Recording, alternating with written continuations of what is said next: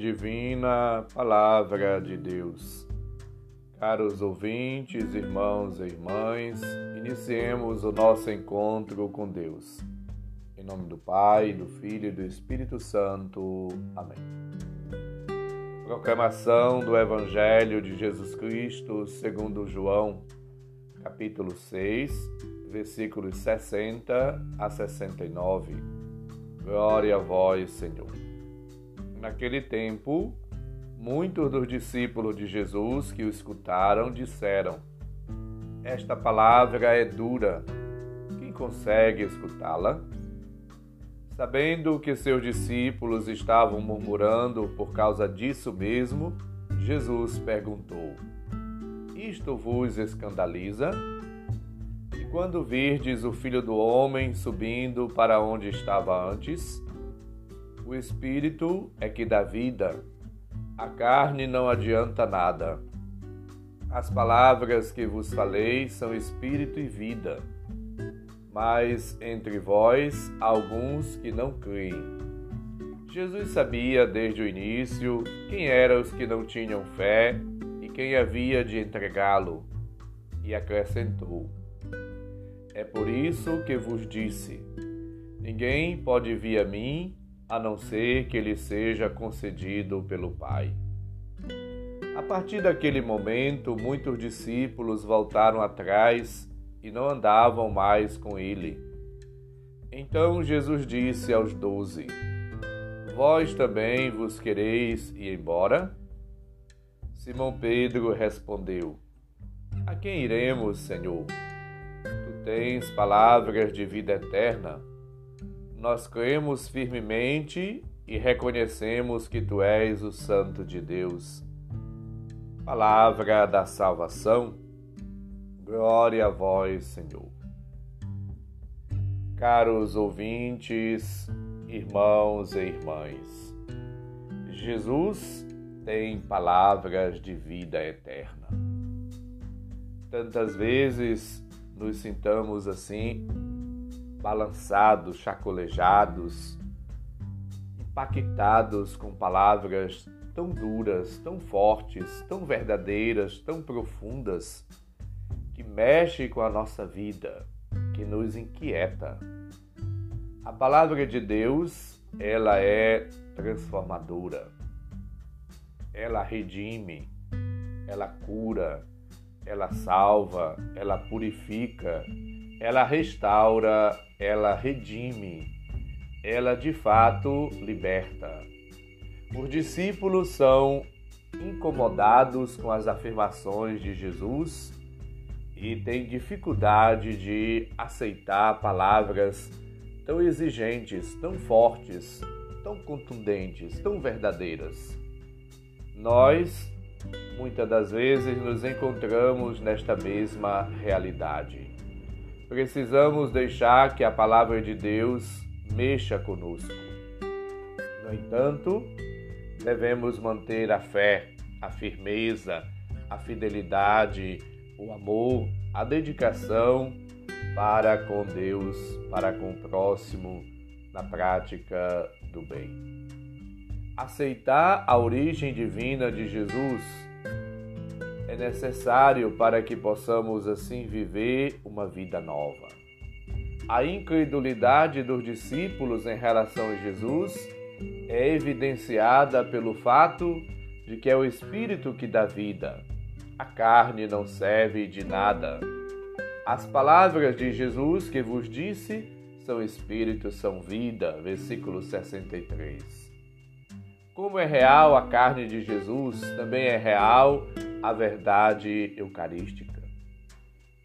São dons oferecidos gratuitamente aos discípulos de ontem e de hoje, a você, a mim e a todos. Acreditar em Jesus, na Sua palavra, é um dom, é uma graça oferecida a todos. Só o Pai o pode dar. Quem nasceu e foi vivificado pelo Espírito não atua segundo a carne, mas compreende a revelação de Jesus e se deixa assim conduzir na vida de Deus. Portanto, busquemos como crentes, como pessoas de fé, agir na força do Espírito, na prática do bem. Que a palavra de Cristo possa de fato penetrar o nosso coração, a nossa vida e nos levar a uma mudança de mentalidade, de vida, de atitudes, de gestos. Efésios capítulo 4, versículo 23 diz que nós devemos passar por uma verdadeira transformação da mente, mudar o coração, as atitudes.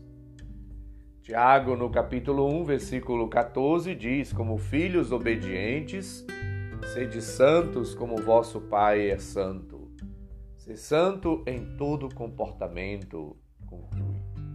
Portanto, a palavra de Deus é palavra de vida eterna, é palavra que transmite a graça, o dom, o querer, a vontade, o desígnio, o projeto de Deus. Para nós, portanto, deve ser sempre reconfortante escutá-la. Ela é o fundamento da fé e da vida cristã, da vida apostólica, missionária, religiosa, consagrada. A palavra é fonte de vida. Pela fé, Pedro continua a vida de Jesus e o seu ministério, os seus gestos, até os seus milagres. Podemos assim testemunhar isto lendo os Atos dos Apóstolos. A paixão de Jesus também é continuada em Pedro, que é preso, atormentado, acabando por morrer Marte. A fé realiza uma união profunda com Deus que continua em nós a sua vida, a sua ação, como verificamos em Pedro. O apóstolo está consciente disso, sente-se simples instrumento de Jesus.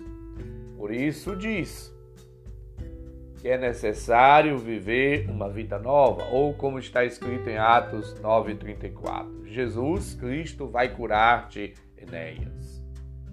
A certeza da presença, da graça, da ação de Deus na vida leva Pedro a dizer que só Cristo tem palavras de vida eterna. Portanto, devemos confiar, acreditar e viver uma vida nova. Não é, não é necessário viver somente na oração diária, constante, mas também no amor, na oração, na contemplação, na prática do bem. Vivamos no Senhor uma vida nova. Só Cristo tem palavras de vida eterna. João 6,68, ouvimos. Se com uma fé semelhante à de Pedro, Formos pessoas dóceis e simples em acolher com gratidão o dom de Cristo. As nossas ações, nossa vida, nossos gestos se tornam testemunhos vivos de oração, de reparação por nossos pecados e pelo pecado dos outros. Vivendo uma vida em Cristo uma vida doada, simples, humilde, devotada, fiel, casta, pobre, a exemplo do Cristo, somos chamados a testemunhar Deus para todos. Supliquemos a graça de viver a palavra e nos deixar sempre assim transformar, tocar, redimir, libertar, iluminar e purificar por ela. O Senhor esteja convosco. Ele está no meio de nós. Abençoe-nos, Deus bondoso e misericordioso, Pai, Filho e Espírito Santo. Amém. Um santo e abençoado dia para todos e todas. Um abraço, felicidades.